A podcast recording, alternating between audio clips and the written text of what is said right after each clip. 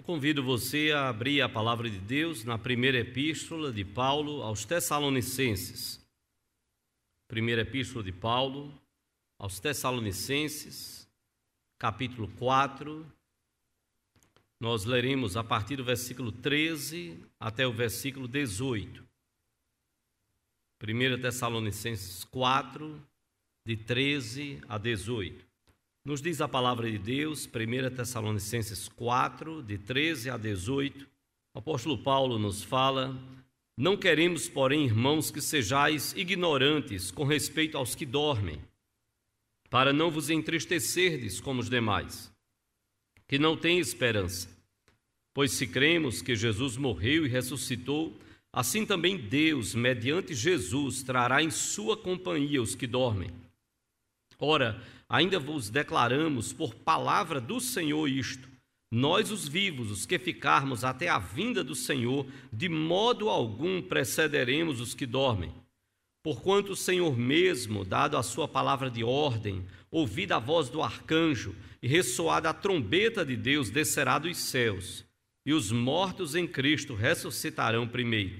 Depois nós, os vivos, os que ficarmos, seremos arrebatados juntamente com eles entre nuvens, para o encontro do Senhor nos ares, e assim estaremos para sempre com o Senhor. Consolai-vos, pois, uns aos outros com estas palavras. Vamos orar ao Senhor, vamos covar a nossa fronte. Pai amado, nós te bendizemos e te louvamos, porque até aqui o Senhor tem estado conosco e há de continuar com o teu povo, com a tua igreja, até a consumação dos séculos, conforme o teu filho Jesus prometeu. Nós te adoramos, Pai, porque o Senhor tem, por graça e misericórdia, preservado as nossas vidas, para o teu louvor, como aqui foi cantado, para o louvor da tua glória, Senhor. E nós te bendizemos porque neste mundo de dias tão turbulentos, maus, no meio de homens maus, Ó Senhor, tu tens preservado a tua igreja e sustentado o testemunho da tua igreja. Há muitos nossos amados pastores, presbíteros, diáconos, membros que partiram para o encontro com o Senhor. Foi no tempo do Senhor, foi o dia estabelecido pelo Senhor. O Senhor tem contado cada um dos fios da nossa cabeça, dos nossos cabelos, conforme a tua palavra nos ensina. O Senhor tem um tempo determinado para cada um de nós. Dá-nos a graça de vivermos para a tua glória e que a nossa morte, no dia que ela chegar, seja para o louvor também da tua glória, Senhor. Ó Deus, que enquanto aqui estamos vivos, preserva-nos para que possamos viver segundo a tua vontade e ajuda-nos para que assim seja, Pai. Que possamos olhar para a tua palavra e crer que de fato há esperança diante da morte, não só para aqueles que morrem em Cristo ou que morreram em Cristo, mas também, Senhor, para aqueles que vivem em Cristo. E louvado seja o teu nome por isto. Clamamos a tua bênção nesta noite sobre a tua igreja e sobre cada um que nos escuta, para que a mensagem do Evangelho possa abrir as portas do coração de cada um deles conforme a tua vontade. Te oramos assim, Pai, em nome de Jesus e para a glória dele, hoje e sempre. Amém, Senhor. Amém. Irmãos, nós cantamos louvores tão preciosos como sempre temos feito como igreja. Nós declaramos: Tu és o autor, aquele que pintou com perfeição a vida, e aí dissemos: Minha vida é para o teu louvor. Declaramos também: em todo tempo eu louvarei ao Senhor. Que tempos temos vivido e como temos sido desafiados a louvar ao Senhor em todo tempo e também e principalmente nesses tempos de pandemia. E aí dissemos nesse mesmo louvor: alegrar-se ao Senhor, no Senhor a minha alma, é no Senhor que a minha alma vai se alegrar. Nós declaramos também através do louvor aquilo que a palavra de Deus nos fala Justificado eu fui, santificado eu sou, glorificado serei, salvo pela graça. Não vem de mim, não vem de nenhum de nós, como diz Paulo, é dom de Deus, é dom da graça de Deus, é presente do Senhor. Então terminamos cantando: É meu, somente meu, todo o trabalho.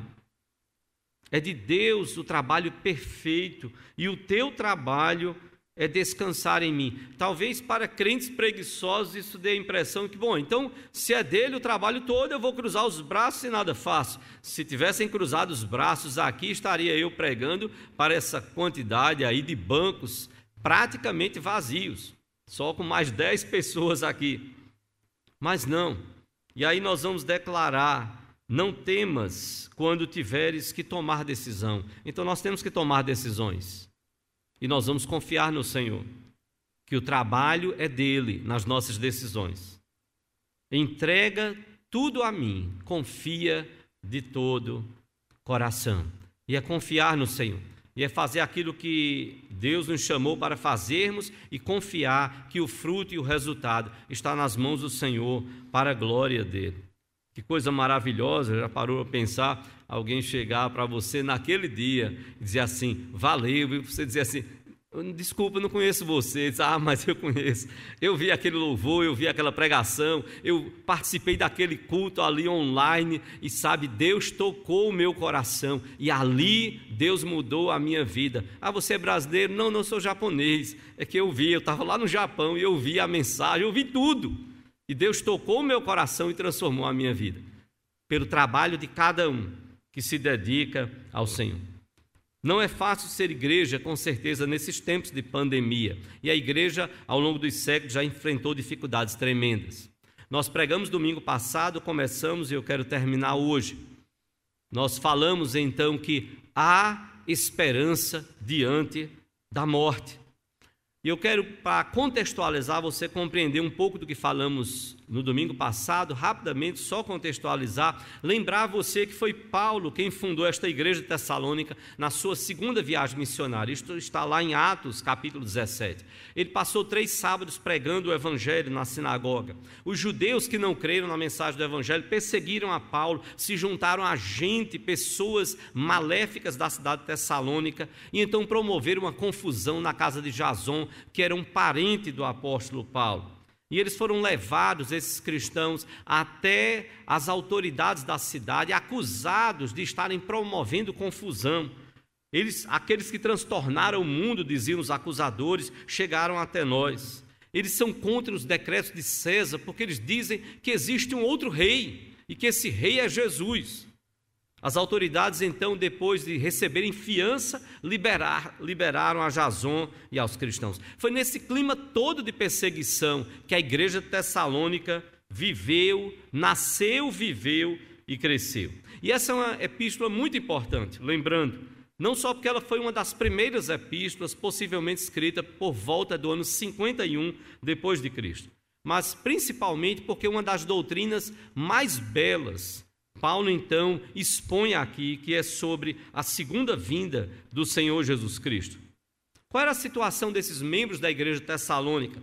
E talvez seja a situação sua, que está aqui, ou quem sabe, que está de casa em casa. Eram membros que, como igreja, perseguidos e passando por dificuldades, alguns estavam ociosos, sem querer trabalhar, achando que Jesus iria voltar de imediato. Pode ser que alguns estejam decidindo parar de trabalhar porque Jesus vai voltar agora, daqui a alguns dias, em meio a esta pandemia, como já andaram marcando datas. Outros estão vivendo, viviam naquela época tessalônica desordenadamente. Outros estavam sendo tentados a voltar aos vícios da vida pagã, porque Jesus não havia voltado e alguns estavam se desestimulando, estavam se afastando da igreja. Quem sabe esta pode ser a sua tentação hoje, de estar pensando em pouco a pouco, ou quem sabe nem esteja percebendo as armadilhas de Satanás, para que você esteja se afastando da igreja. Abra os olhos enquanto é tempo. Mas outros irmãos estavam desconsolados. E eu não sei se talvez seja isso que se passe no seu coração. Desconsolados por entes queridos falecidos. E eu cheguei a falar no domingo passado da dor e que temos acompanhado semanalmente Estamos em grupos de zaps de pastores pelo Brasil, pastores, grupos de pastores presbiterianos, grupos de outros pastores, até da nossa própria região aqui, de várias denominações, e temos testemunhado com dor, irmão. Praticamente a cada semana é um pastor morrendo. E eu não estou com isso desmerecendo os outros membros da igreja mas é pensar igrejas que estão padecendo sofrendo tremendamente pela perda dos seus líderes, de pastores. Num Brasil que já beira quase 500 milhões, meio 500 mil, digo, meio milhão de pessoas mortas em toda esta pandemia. No mundo, em torno de 3 milhões e meio de pessoas mortas. Nós não temos como passar por, por tudo isso com tanta naturalidade ou sequer com indiferença. São pessoas queridas que partiram e nos deixaram. São parentes que se foram, pais, avós, tios, irmãos de sangue, são famílias marcadas pela morte na pandemia. Mas, por outro lado, nós não podemos viver reféns do medo tomados por toda sorte de síndromes mentais e transtornos mentais aos quais a nossa sociedade tem então sido submetida. E a morte vai nos marcando tão negativamente que as pessoas vão, parece que ressuscitando alguns ditos populares. Talvez você já tenha ouvido alguém chegar e dizer: olha, a única certeza desta vida é a morte. Que é isso? Às vezes até crentes dizendo isso. A única certeza desta vida é a morte. Outros, talvez, eu falava domingo passado, outros querendo talvez estimular aos seus semelhantes, aos seus amigos, parentes, outros talvez querendo estimular, tentavam dar um tom mais positivo e dizer: olha, não, vamos continuar lutando, porque a única, a, a, o único problema uh, para o qual nós não temos solução é a morte. Os outros a gente tem solução, então vamos lutar. Até isso traz por trás, traz, digo, uma ideia de que a morte é como se fosse o fim. Nós só não temos solução para a morte. Temos. Temos e a palavra de Deus fala claramente isso. E é isso que Paulo vem trazer aqui para a igreja de Tessalônica. Há esperança diante da morte. E eu falei no domingo passado de que há esperança diante da morte para os que morrem em Cristo, porque Paulo estava aqui preocupado, como ele nos diz no versículo 13, Paulo não queria que os cristãos que estavam vivos vivessem de forma ignorante, ou seja, desconhecendo. Para onde foram aqueles que morreram crendo no Senhor Jesus? Era uma dúvida que cristãos tinham na época. Ora, eles creram em Jesus, eles entregaram suas vidas, foram convertidos pelo Senhor Jesus Cristo, pela ação do Espírito Santo, e de repente, ao longo da caminhada da igreja de Tessalônica, eles morreram. Então era natural que uh, membros da igreja dissessem: Paulo, e agora? Jesus não voltou para buscar a sua igreja e alguns morreram, crendo que Jesus iria voltar. E agora? E alguns cristãos então começaram a ficar desolados em relação a isso. Então Paulo para e diz: Olha, eu não quero que vocês sejam ignorantes, vocês precisam conhecer o que, é que a palavra de Deus fala sobre aqueles que morreram em Cristo. E outra, Paulo diz mais nesse versículo 13: Eu não quero que vocês sejam ignorantes para que, para que vocês não vivam como vivem os pagãos, que não têm esperança. Vocês não podem viver dessa forma. Vocês receberam a mensagem do Evangelho, vocês têm a mensagem de esperança. E a mensagem de esperança é aquela que foi dita por aquele que falou: Eu sou o caminho, a verdade e a vida. É a mensagem de esperança que foi transmitida aos apóstolos e pregada aos discípulos e a mais e mais pessoas convertidas, daquele que disse: Eu sou a ressurreição e a vida. Quem, quem crê em mim não morrerá eternamente, e todo que vive e crê em mim não morrerá eternamente.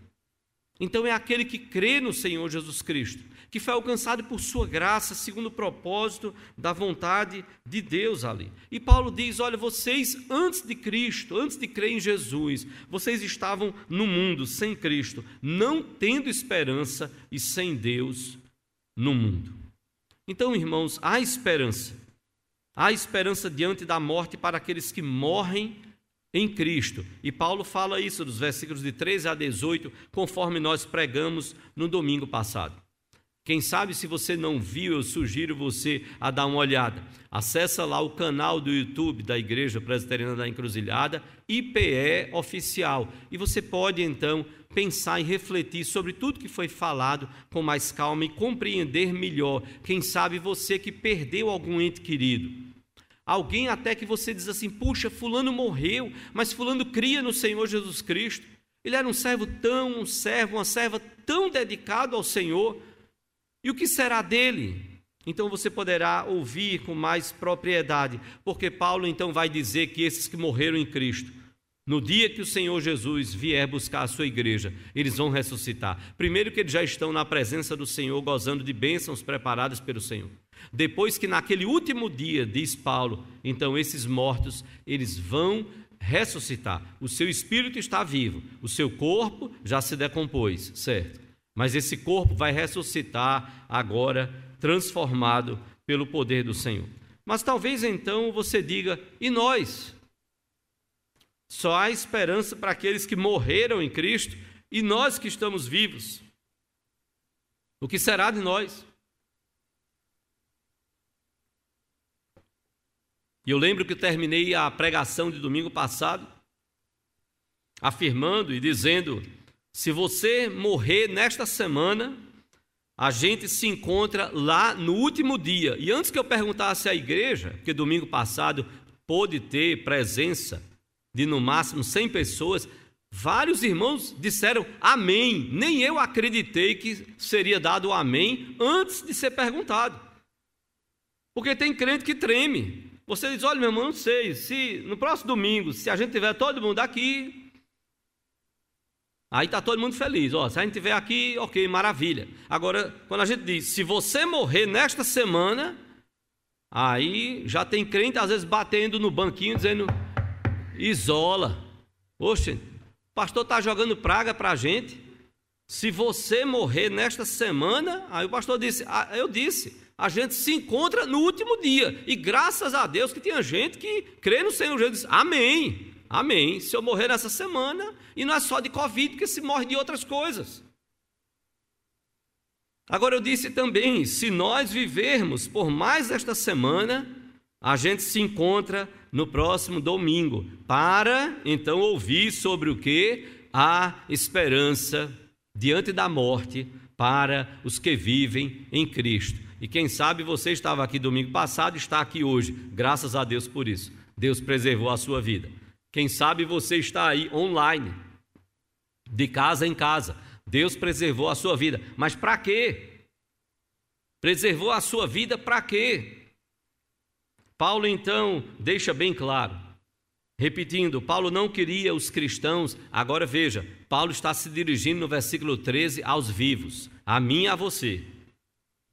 Que Paulo, quando escreve esse versículo 13, 1 Tessalonicenses 4, 13, Paulo não está falando aqui aos mortos, aqueles que já morreram em Cristo, os que morreram já estão na presença do Senhor. Não. E não existe purgatório, porque a Bíblia não fala de nenhum lugar assim, um purgatório, um lugarzinho que você vai ficar lá esperando para ver no que vai dar a sua eternidade. Não, não, não. Os eleitos em Cristo já voltam para a presença do Senhor. A graça do Senhor os alcançou aqui em vida e os levou para a presença do Pai. Sim. Mas Paulo está se dirigindo aos que estão vivos em Cristo. E Paulo não queria que aqueles que estão vivos vivessem na ignorância, vivessem entristecidos. Talvez você que perdeu um ente querido. E eu não estou dizendo que você não chore, não sofra o luto, não é isso. É que você não venha a sucumbir e achar que sua vida acabou. Não, porque os cristãos choraram, os mortos. Os seus mortos era até, de certa forma, um, um jeito de expressar o sentimento interno lá. É uma emoção feita por Deus. A Bíblia diz lá em, no Evangelho de João, capítulo 11, que Jesus, diante de ressuscitar Lázaro, a Bíblia diz ele chorou. Então o choro não está proibido. O choro não está proibido. Mas Paulo diz: Eu não quero que vocês sejam ignorantes. Eu não quero que vocês vivam entristecidos, diz Paulo no versículo 13, como os pagãos, como quem não tem esperança. É isso que Paulo está dizendo. Você pode chorar, você pode sofrer, mas é um choro, uma dor e um sofrimento de uma separação momentânea, porque você sabe que no último dia você há de se encontrar com aqueles que partiram em Cristo. Paulo está dizendo: não, eu não quero que vocês que estão vivos vivam como quem não tem esperança. É dito que na história,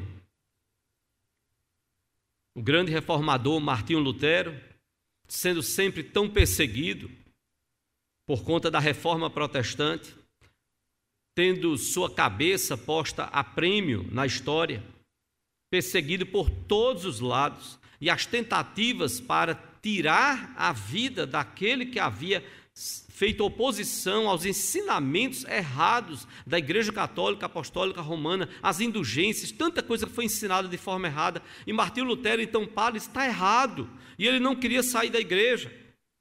Então, em meio a toda a perseguição que Martinho Lutero sofreu, a história diz que ele passava coisas que hoje nós entendemos como depressão, momentos profundos de dor, de, de, angústia, de tristeza, diante de tudo que estava sendo vivido em todo aquele contexto.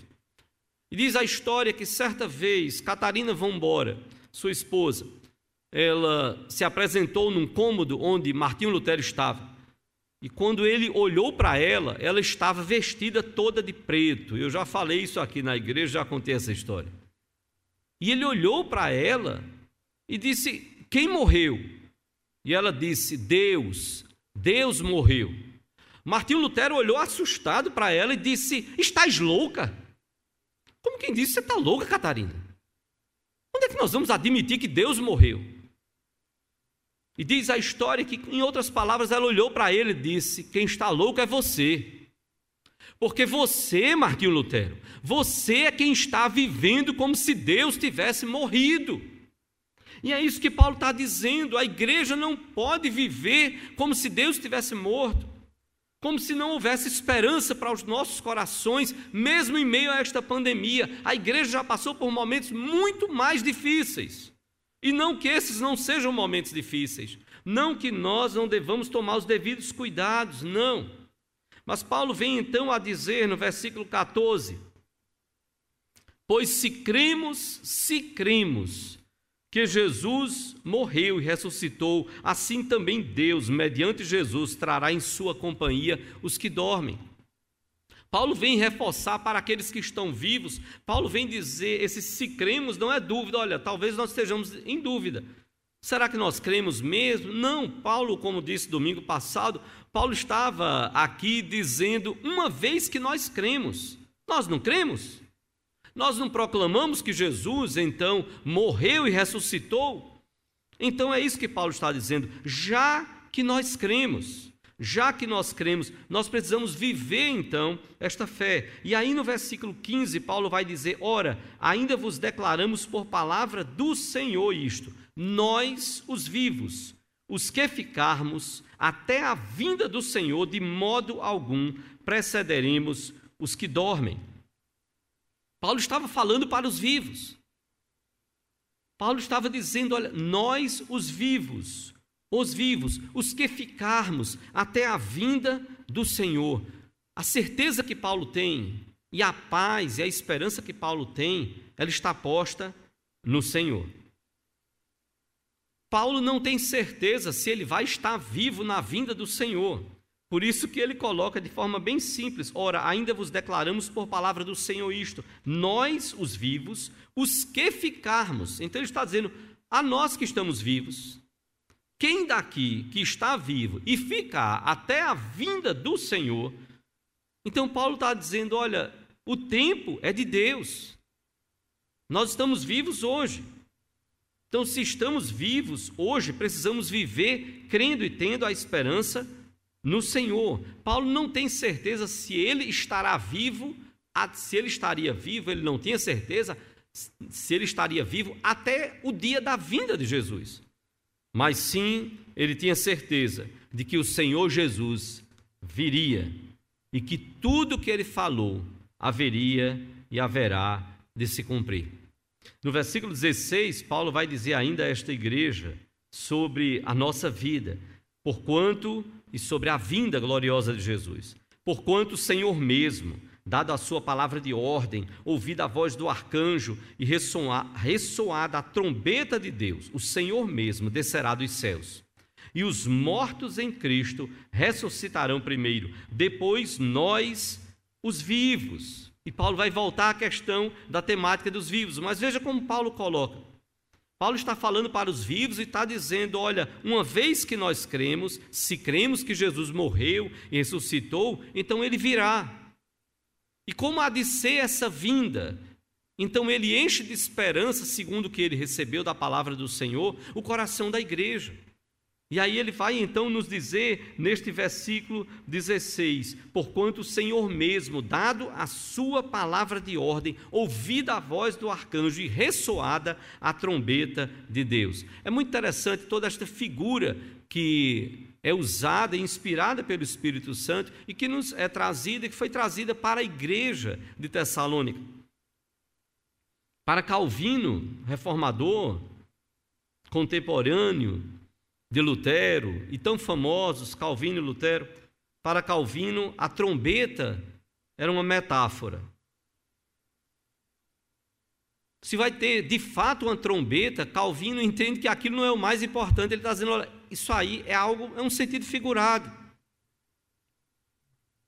E Calvino então diz sobre essa trombeta da vinda do Senhor Jesus Cristo.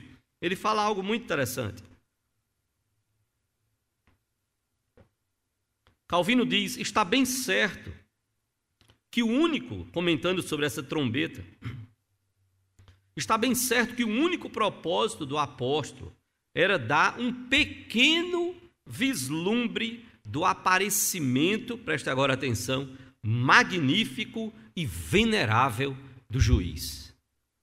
Calvino está dizendo, irmãos, quando o Espírito Santo inspirou Paulo para escrever a igreja de Tessalônica, e não é a primeira vez que Paulo usa essa expressão da trombeta, e a trombeta era um instrumento utilizado também para anunciar a chegada, e de forma portentosa, gloriosa, a chegada de alguém nobre de um príncipe, de um rei voltando de uma batalha, as trombetas eram tocadas, como nós encontramos isso no Antigo Testamento.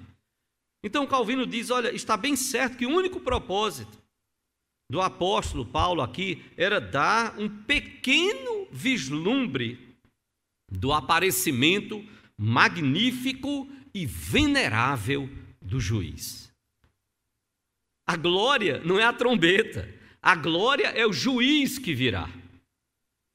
E que quando não encontram-se palavras, pelo menos dá-se uma ideia, será tocada uma trombeta, ou seja, algo extraordinário vai acontecer.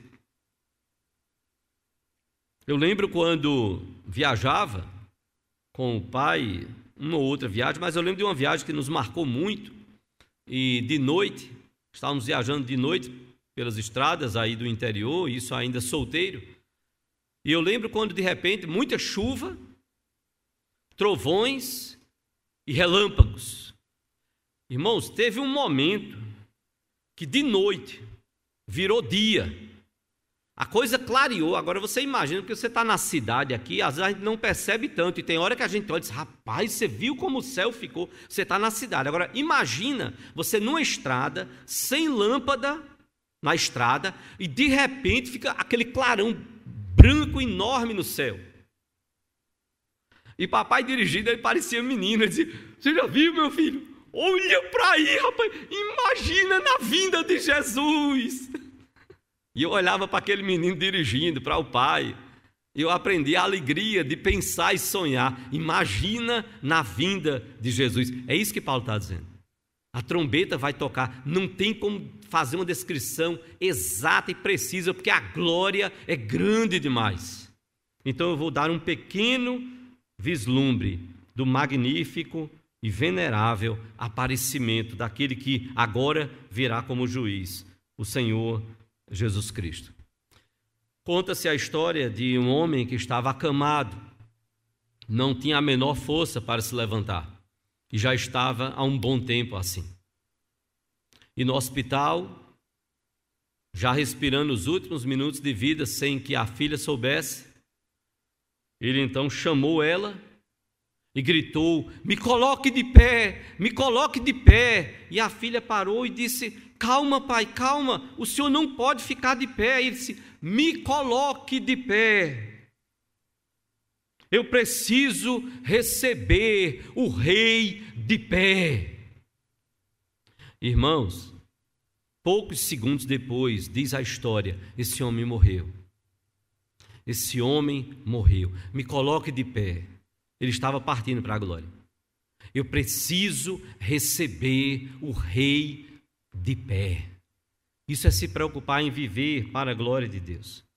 É ter uma dimensão de que a vida só faz sentido quando nós a vivemos para o louvor da glória de Deus. Por isso que Paulo vai nos dizer no versículo 17: depois nós, depois que os mortos em Cristo ressuscitem, então, primeiro na vinda de Jesus, os mortos ressuscitam, e então Paulo diz: depois nós, os vivos, os que ficarmos, seremos arrebatados juntamente com eles, com os mortos que foram ressuscitados. Por isso que nós não falamos domingo passado sobre e os vivos, como é que fica a situação de vivos? Agora sim. Falamos domingo passado sobre os mortos. Os mortos não serão esquecidos, eles serão ressuscitados. Seus corpos serão ressuscitados. E agora, então, Paulo diz: E depois nós, os vivos, os que ficarmos, seremos arrebatados juntamente com eles. Eles quem? Os mortos que foram ressuscitados. E seremos arrebatados entre nuvens para o encontro do Senhor nos ares. E assim estaremos para sempre com o Senhor.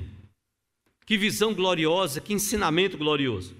Paulo diz então: aqueles que morreram em Cristo podem descansar. Porque todos vão ressuscitar, até mesmo aqueles que não creram no Senhor Jesus Cristo, aqueles que o negaram, eles haverão de ressuscitar também. Infelizmente, para juízo e para perdição. Mas aqueles que morreram em Cristo, como Jesus disse, as, as minhas ovelhas ouvem a minha voz e elas me seguem. Eu lhes dou a vida eterna, jamais perecerão eternamente, e ninguém as arrebatará das minhas mãos. Como está lá em João 10, 28. Aqueles que morreram em Cristo, esses vão ressuscitar. E os, nós, os vivos, vamos usar a linguagem de Paulo, nós, os vivos, os que ficarmos até a vinda do Senhor, aqueles que ficarem, estiverem vivos, diz a Bíblia, eles serão transformados e nós seremos juntos, vivos transformados e mortos ressurretos e agora também transformados. Nós seremos então a igreja, nós seremos arrebatados para o encontro do Senhor nos ares. E assim estaremos para sempre com o Senhor. É a palavra do apóstolo Paulo. Eu convido você a abrir a palavra de Deus lá em 1 Coríntios. 1 Coríntios, capítulo 15. E eu quero até pedir que você deixe esse texto, que a gente vai rapidamente já já, já voltar a ele. 1 Coríntios 15. Quero ler dois versículos aqui. É todo um capítulo que Paulo dedica à questão da ressurreição de Cristo. Porque alguns cristãos na igreja de Corinto estavam então dizendo que Cristo não havia ressuscitado.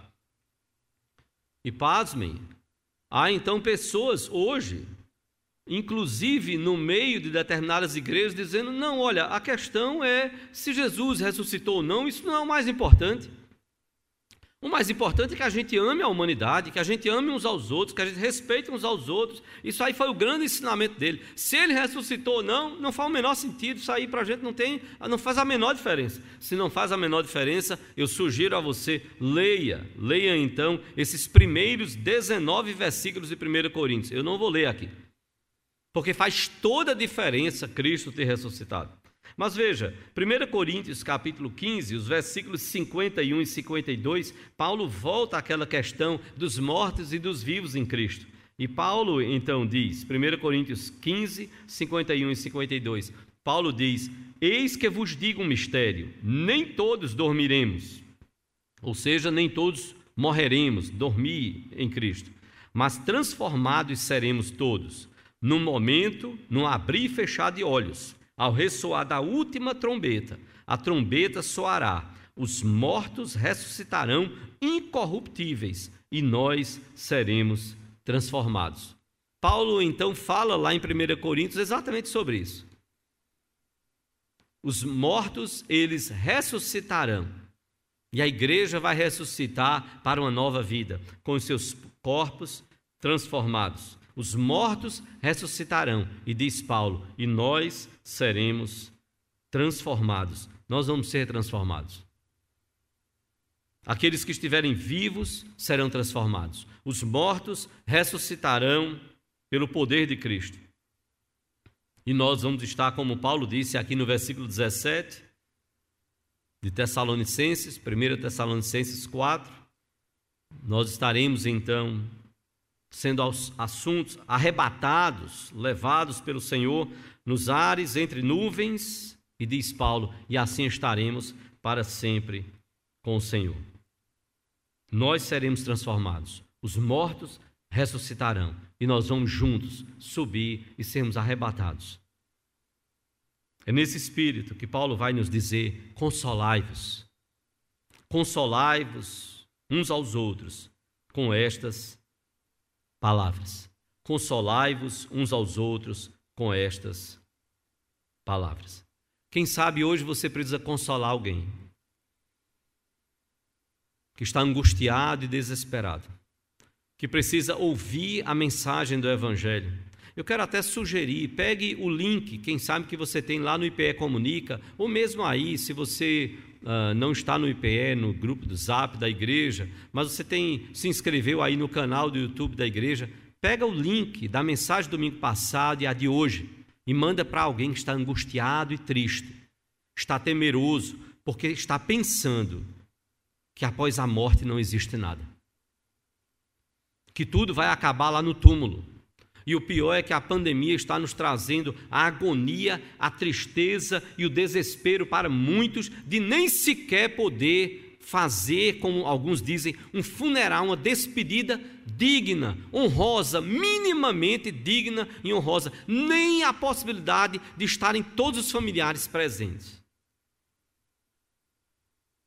E quem sabe essas pessoas precisam sem dúvida alguma, ouvir a palavra de Deus e saber que há esperança diante da morte. Aproveite para testemunhar o Evangelho, para levar o Senhor Jesus Cristo.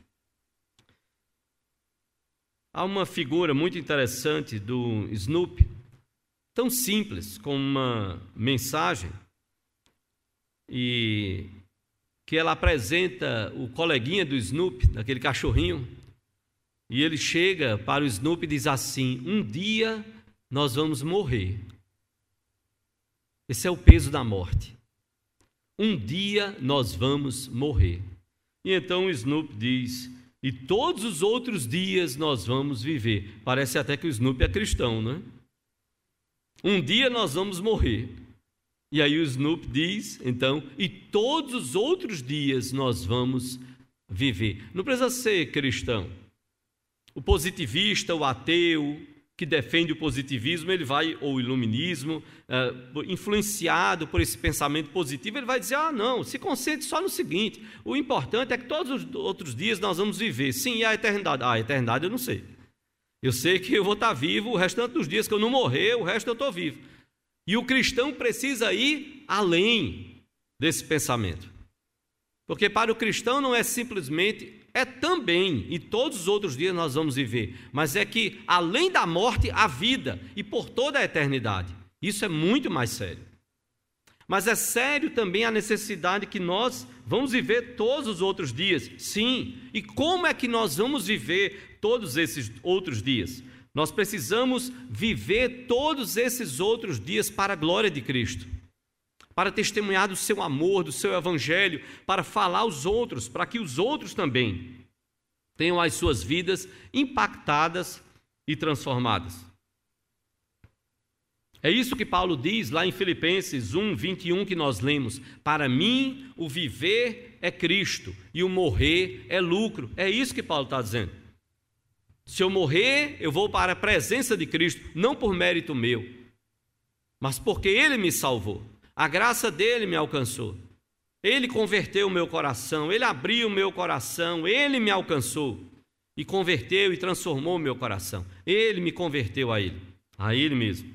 Para mim, então diz Paulo, se eu morro, eu vou para a presença dele.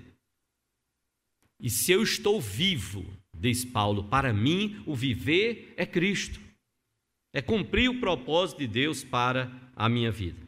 Para mim, o viver é Cristo. E aí é onde eu convido você a voltar a 1 Coríntios 15, como eu disse. 1 Coríntios 15, olha, depois que Paulo então fala sobre a ressurreição dos mortos e o arrebatamento, que todos nós seremos transformados, versículos 51 e 52, Paulo então agora vai falar sobre como nós devemos viver, nos versículos 57 e 58. Ele vai terminar este capítulo de forma maravilhosa.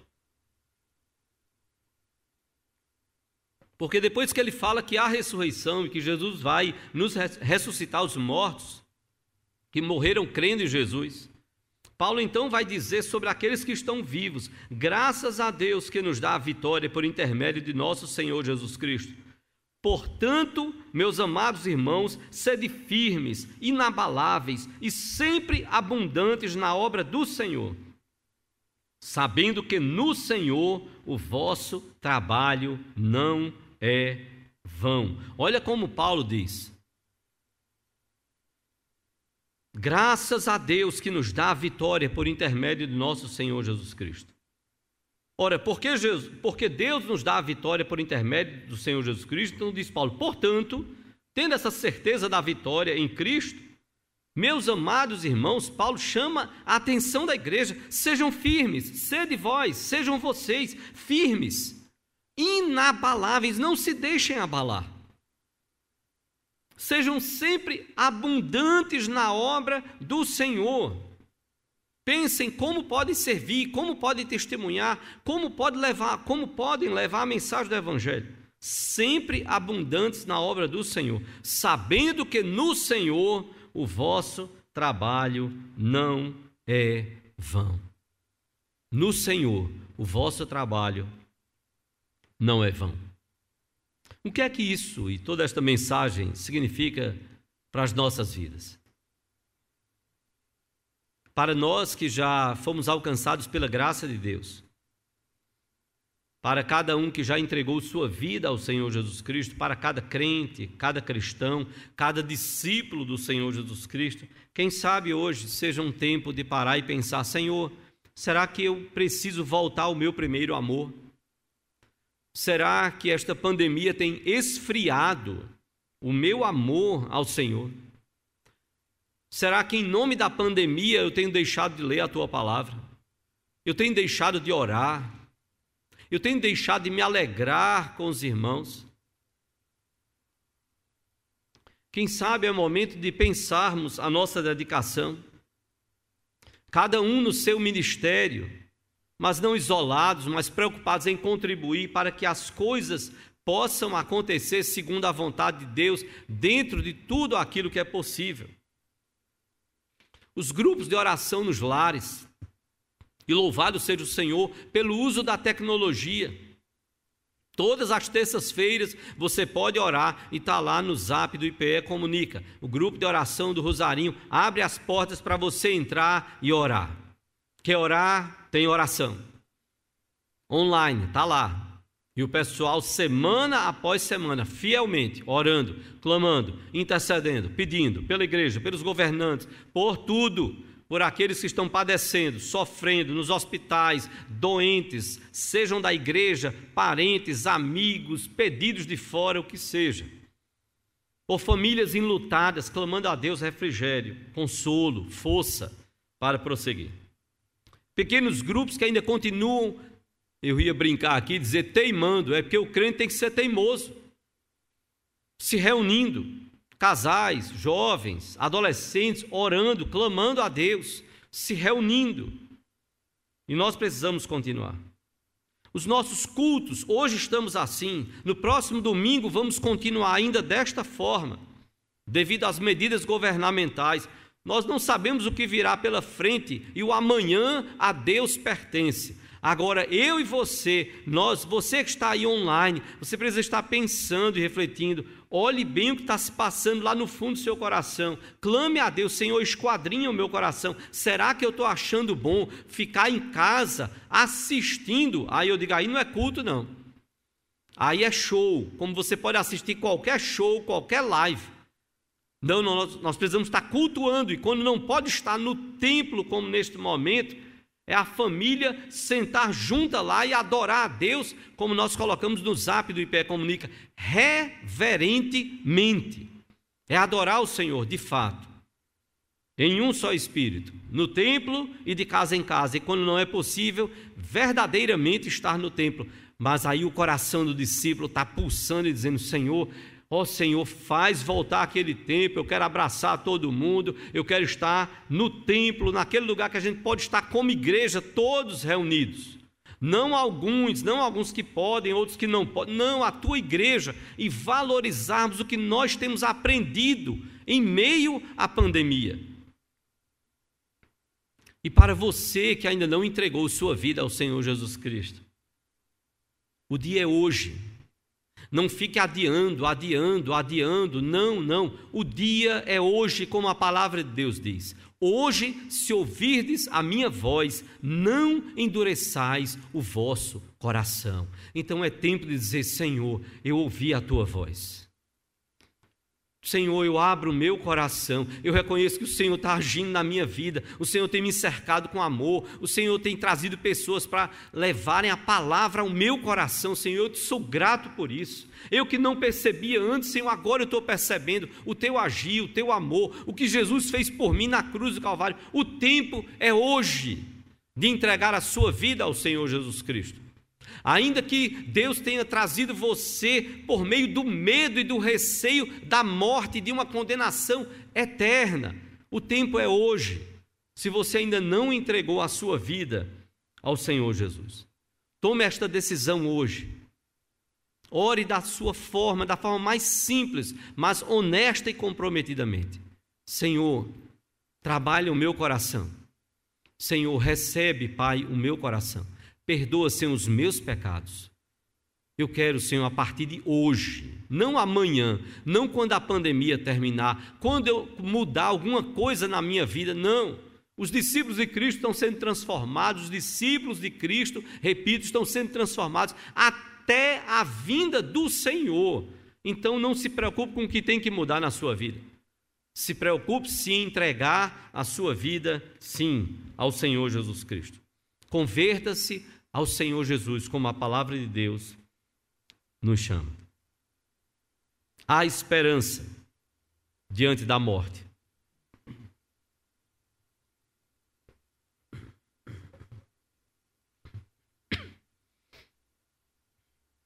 Há esperança diante da morte para os que morrem em Cristo.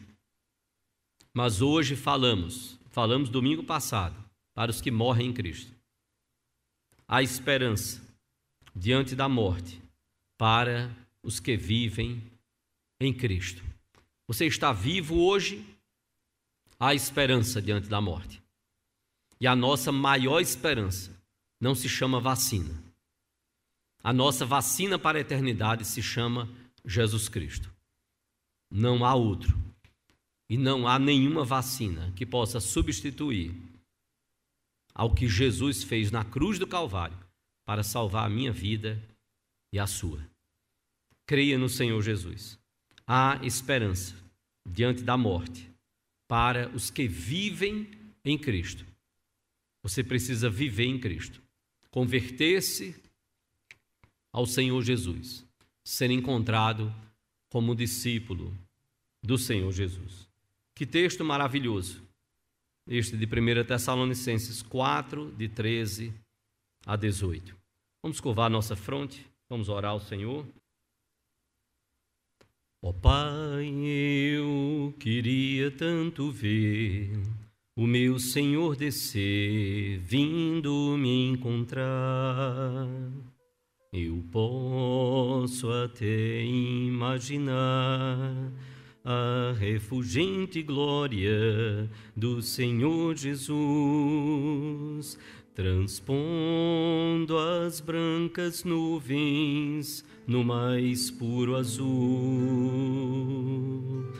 onde nem sul nem norte existirá. E em meio às lágrimas, sorrisos de alegria e de prazer. Eu que era cego agora posso ver, contemplar, contemplar, enfim por isso eu canto glória, glória, glória ao Autor da minha fé. Glória, glória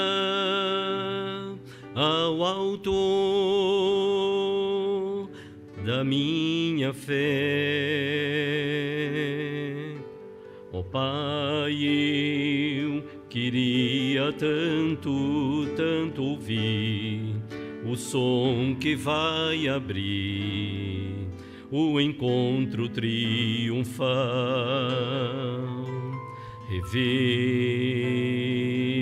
amigos que um dia em Cristo foram feitos meus irmãos.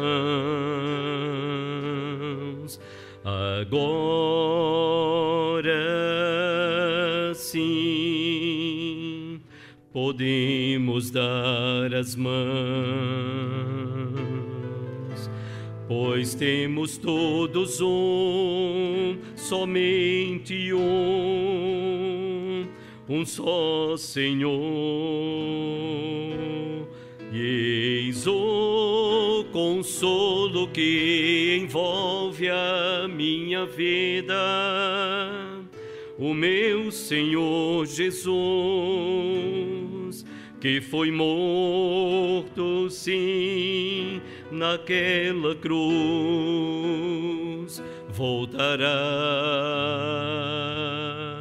voltará enfim. Por isso eu canto glória,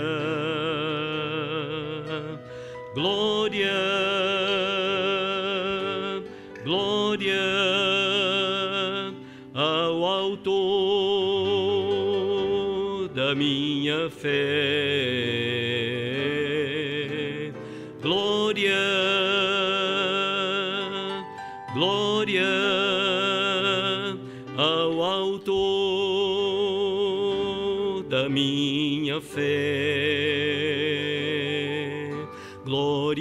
Senhor, glória ao Senhor, glória ao Senhor,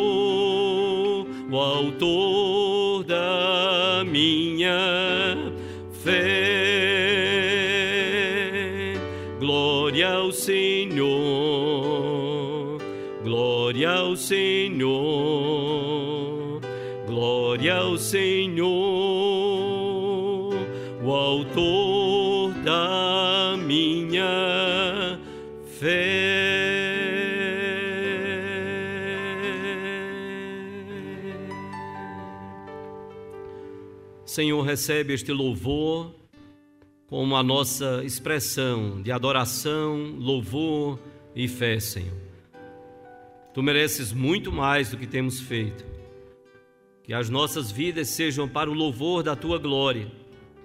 Abençoa a tua igreja presbiteriana da encruzilhada, Senhor. Se alguém está acomodado, torna-o incomodado.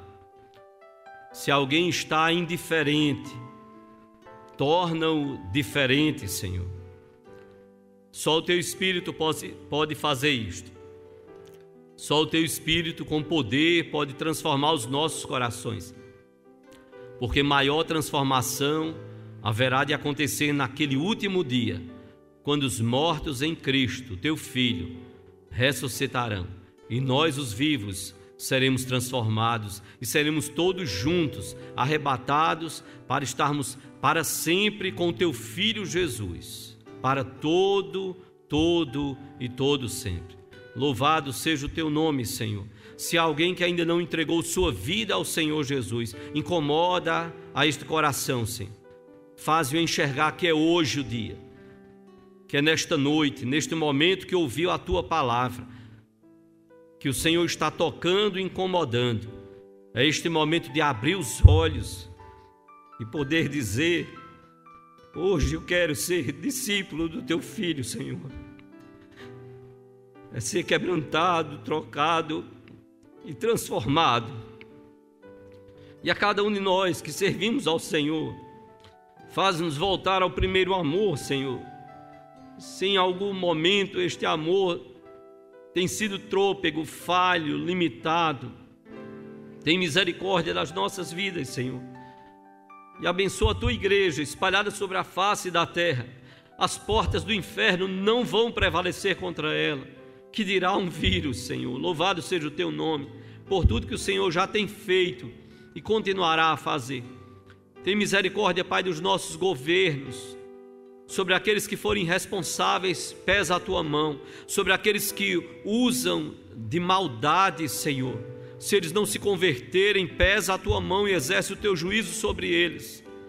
Mas, ó Deus, nós ansiamos que cada um deles possa reconhecer a Jesus como Rei dos Reis e Senhor dos Senhores, e possa dar de fato ao único que merece toda honra, toda glória e todo louvor, possam dar ao Senhor, Senhor das nossas vidas, Senhor noivo da igreja, dono da igreja.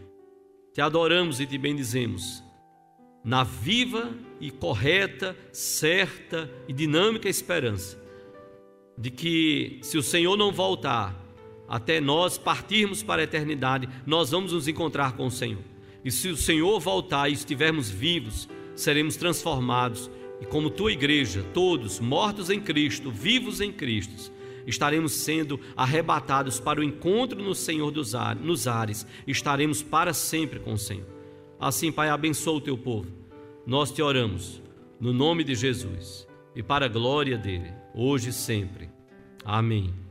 Receber a bênção, irmãos, e que a graça do nosso Senhor e Salvador Jesus Cristo, o nosso Senhor, aquele que virá buscar a sua igreja, e o amor de Deus, o nosso amado Pai, que nos elegeu em Cristo, e o consolo, a força, o poder, o fruto e a operação do Espírito Santo estejam sobre as vossas vidas, hoje, agora e para todos sempre. Amém, Senhor. Amém. Louvado seja o Senhor.